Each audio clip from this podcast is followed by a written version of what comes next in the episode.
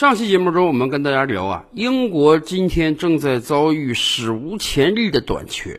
甚至天生具有幽默感的英国人描述今天的情况是，他们唯一不短缺的就是短缺本身。今天普通的英国老百姓最头痛的事儿就是加不上油啊，几乎所有的加油站都没有油，你要等几个小时之久才有可能给自己的车加满油。甚至由于汽油的供应不足，整个物流体系都遭遇到了重大困难，以至于超市上的很多货架都空空如也。原因很简单呀，你缺油，不单私人小轿车没有油，你这个运货的卡车也没有油，很多物资没有办法得到及时的供应和补充。而对于普通的英国消费者而言，考虑到了最近一段时间以来。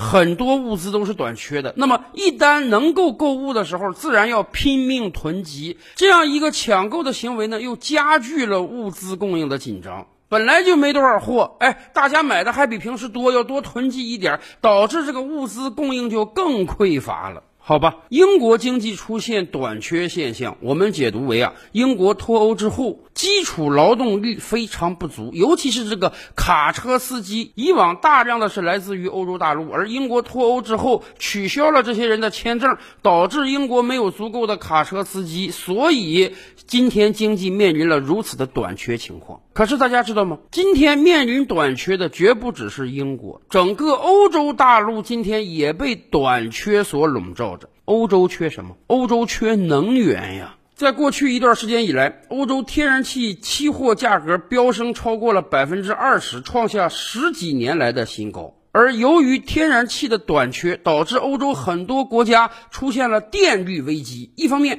电力供应不足，另一方面电价暴涨。德国、西班牙等国家今年九月份的电价已经达到了过去两年平均电价的三四倍之高。说实话，如果只是电价上涨，欧洲老百姓还能支撑。更可怕的是，有相关人士预测啊，随着能源供应的进一步紧张，未来整个欧洲都有断电的危险。欧洲天然气基础设施协会数据显示，当前欧洲区域性天然气库存呢，仅为满负荷的百分之七十四左右，是十多年来的最低水平。一夜之间，似乎整个欧洲都患上了能源匮乏症。很多人甚至担心啊，未来的一个冬天有没有可能是欧洲最冷的冬天？因为短缺的能源和不断高企的电价，会不会使很多人连取暖都无法保证？怎么会这样呢？怎么忽然一夜之间，欧洲的能源供应就这么紧了呢？哎，这个原因还真是多方面的。最直接的原因呢，当然是能源的供需失衡，需求的量大了，而供应不足。为什么需求的量大呢？有人总结说，这恐怕也是气候原因。最近这几年以来，全球各地都有各种各样的突发性灾变天气情况。很多人总结说，去年冬天是最冷的一个冬天，而今年夏天似乎又是最热的一个夏天。对于我们人类而言，冬天过冷，那你就不得不花更多的钱买更多的能源来取暖；夏天过热，你也不得不花更多的钱把空调的温度降下来，来保障一个舒适的室内温度。所以，过去这一两年来，各种各样的极端天气使得欧洲的能源消耗不断增加。而另一方面，进入到二零二一年以后，由于疫苗的广泛接种，欧洲很多国家实际上经济活动已经重新开始活跃起来，慢慢恢复到了二零一九年疫情之前。大量倒闭的工厂呢重新开业了，大量失业的人呢重新找到工作了。相比于二零二零年的疫情期间，各国对能源的需求又进一步增大了。所以，过去一段时间对能源的高需求、高消耗。导致了欧洲今天的能源短缺和紧张，而另一方面还有一个根本的原因，那就是这些年来欧洲所推行的能源政策。我们以德国举例啊，德国这些年来就一直非常希望推行清洁能源，为此，德国在能源方面有很多举措，比如说，第一，关掉了大量的火力发电厂。哎，咱们清楚啊，你用煤来发电确实不够清洁，确实会产生非常多的污染气体，所以德国要把火力发电厂关掉。同时呢，德国还要把核能发电厂也关掉。核能是很清洁，但是核能似乎不是那么安全，尤其是十年之前日本三幺幺大地震之后导致的核泄漏，使得世界上很多国家是谈核色变啊。有的国家把正在规划中的大型核电厂项目下马，有的国家干脆把运行了几十年的核电站关掉，就是担心发生在日本身上的悲剧在本国重演。所以，德国一方面把火力发电厂关了，另一方面又把核能发电厂关了。那么，德国指望什么样的能源呢？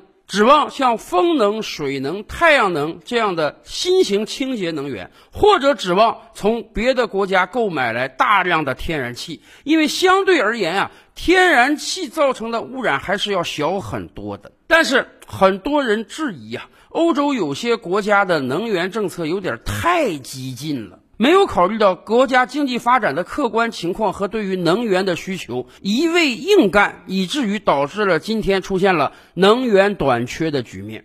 尤其是风能、水能、太阳能这些新型清洁能源，它确实污染，但问题是它们的发电不够稳定啊。它们确实能够起到有益的补充，但现阶段还无法彻底代替火力发电厂和核能发电厂。尤其是欧洲这一波能源短缺来的很不是时候。为什么这么讲？有些经济学家就预测啊，欧洲这次能源短缺将助推欧洲的通货膨胀。要知道，今天对于全球经济来讲，有一个重大的威胁，就是生发于美国的通货膨胀。美国出于自身经济考量，要提振经济、刺激经济，所以在不断的印钞、不断的放水。短短一年之内，已经印了几十万亿的美钞。这些钱不单使得美国国内通货膨胀，而且已经导致全球范围内大宗物品价格的上涨，使得输入性通胀已经来到了日本、韩国和西欧。比如说德国吧，多少年以来，德国的物价都是很稳定的，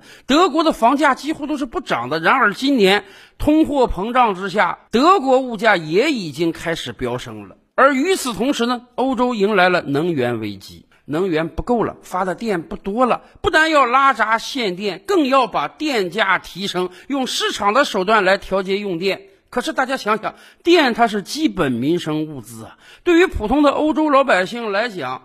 别的你或许可以不用，电能不用吗？哪怕电价上涨，你也必须来承担。所以，能源危机和电价的提升将助推整个欧洲的通货膨胀。当然，今天就有很多人建议了，要求俄罗斯加大向欧洲的能源输送啊，因为毕竟过去这些年以来，欧洲大量的天然气都是从俄罗斯买过来的。对于俄罗斯而言，这也确实是个好机会呀。一方面加大生产力度可以赚来更多的钱，另一方面，按照某些人的话讲，整个欧洲未来有可能会被俄罗斯能源绑架呀。尤其是我们不得不提一下北溪二号了。在过去几年，俄罗斯一直非常想把北溪二号建成，从而加大对欧洲的能源供应，而且可以绕开乌克兰、波兰，直接把天然气卖给德国。但是对于美国而言，非常忌惮于俄罗斯的能源优势，所以在过去几年，美国一直在使阴招下绊子，制裁参与建造北溪二号的公司。也正是因为这个原因呢，美国和德国之间一度闹得非常不好。对于德国而言，能源问题至关重要啊！德国可是制造业大国、出口大国，现在已经自废武功，把这个火力发电站和核能发电站都停掉了。如果再没有来自俄罗斯的天然气，那么德国经济如何发展啊？可是长久以来，美国就一直警告德国说：“咱们才是盟友啊！你花钱去买俄罗斯的天然气，你这不是资敌行为吗？你这不是拿钱帮助俄罗斯做大吗？”所以，在美国的干扰之下，一直到今天，北溪二号还没有正式供气。但是今天整个欧洲的能源短缺，等于给了俄罗斯机会。俄罗斯在前不久已经宣布了，虽然美国制裁了很多年，但是北溪二号已经正式建成了。下一步只要等着德国政府的验收，源源不断的天然气就可以借由这条新管道从俄罗斯运送到德国了。德国的大选刚刚结束，然而很不幸的是，没有一个党派获得了绝对多数。到现在为止，大家还不清楚未来会有哪个党派出头来阻隔。但是以往德国各个党的领导人都不太想得罪美国，因此北溪二号虽然建成了，但是现在还没有验收，天然气还没有卖过来。然而，今天欧洲能源已经如此短缺了，美国在这个时候再干预，已经理由不是很充分了。毕竟，明明你这面没有天然气，而俄罗斯有大把的天然气可以运送给你，你就是不让人家用这个北溪二号管道，实在是说不过去了。所以，这次欧洲能源危机还真是给了俄罗斯机会。